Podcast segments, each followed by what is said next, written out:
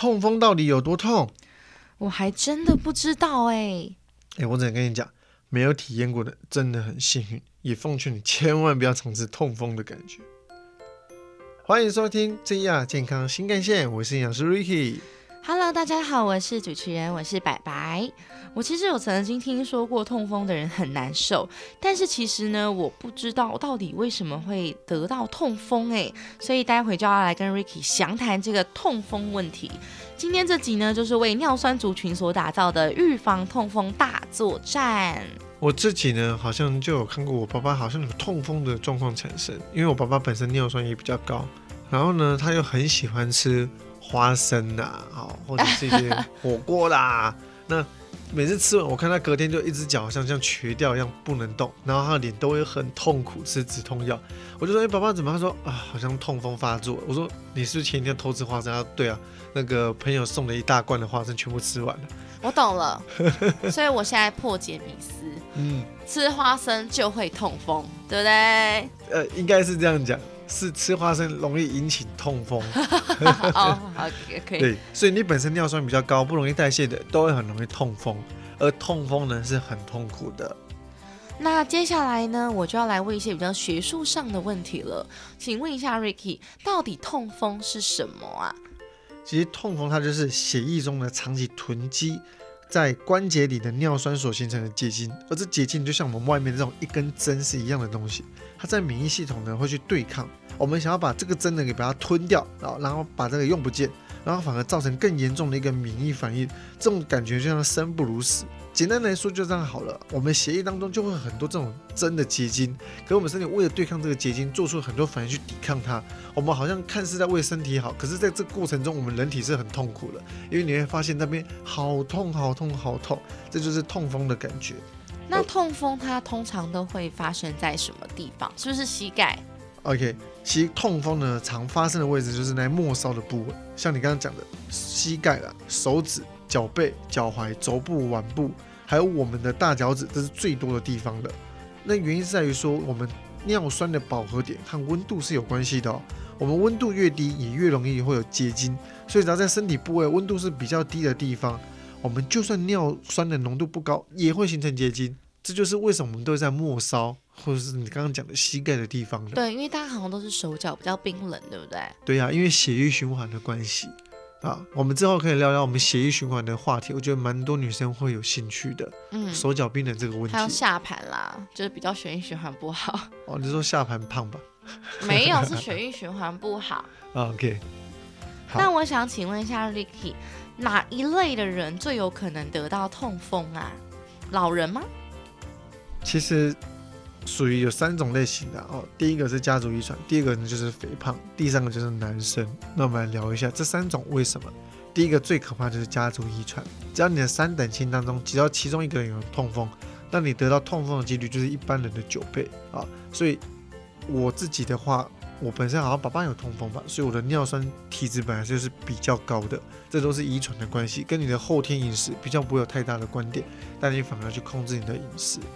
因为遗传性的一个关系，导致我们的肾脏无法完全的排除尿酸，而这是无法根治的。所以建议，如果亲戚当中有人有痛风，你就要去留意一下你的尿酸的数据了。第二个，肥胖，中广型的肥胖呢为一般人的三倍，所以维持良好的体态是非常重要的事情。不仅外观看起来会更年轻有活力，对于健康呢也是有很大的改善的。可是营养师呢，并不是让你快速的去减肥，反倒要提醒一下各位啊。如果你是有痛风的，或你是又是肥胖的，不宜快速的去减重，因为会造成体内尿酸大量的累积，使得痛风的急性的发作。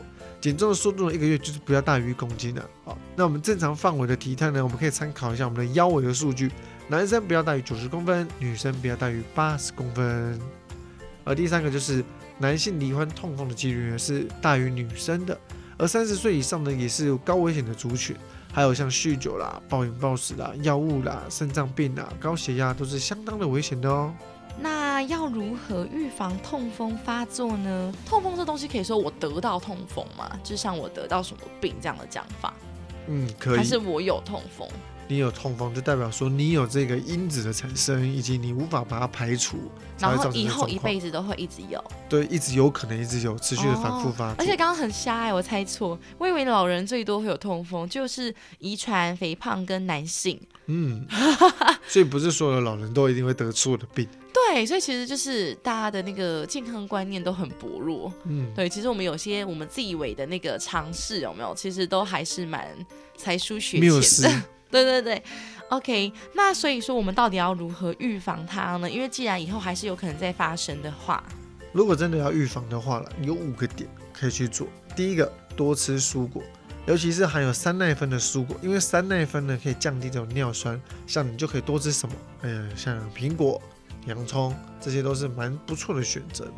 第二个比较特别，多吃樱桃。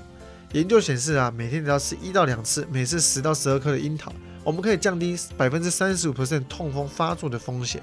这是因为樱桃当中含有花青素，它里面具有抗发炎的一个功效，所以像是紫地瓜呢，也是有一样的功效哦。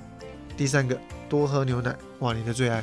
哦，我超爱喝牛奶的，的可是我喝牛奶喝很多，我妈说不能喝那么多，会怎样怎样，就好像牛奶过量也会有问题，是不是？呃，我不知道会不会有问题，但我目前的状况来看，你每天喝个五到六百毫升都是没有什么太大的问题的。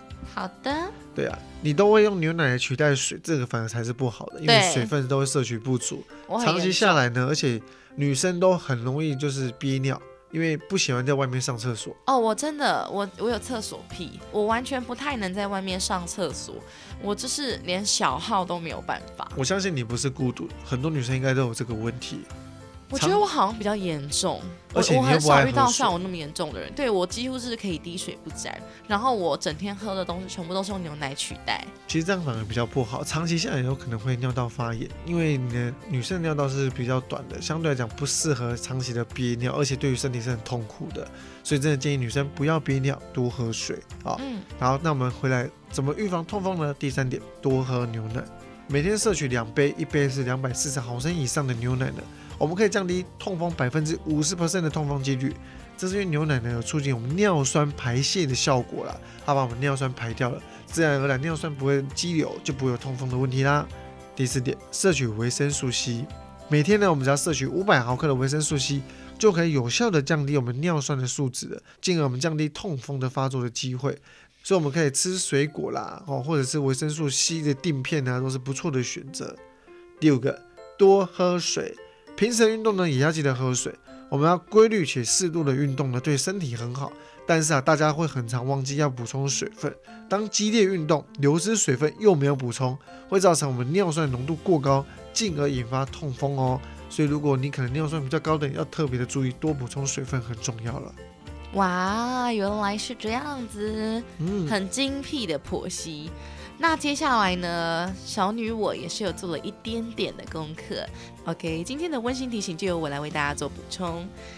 首先呢，家族中三等亲内呢，如果有罹患痛风者，本身又是中广肥胖身材的人，还有男性哦，那他们得到痛风的几率呢，就会相对比较高。但不是说一定他们就会，嗯但相对来讲呢，几率比较高。再来呢，适量的运动也要多喝水，还要多吃能够帮助排除尿酸的食物哦。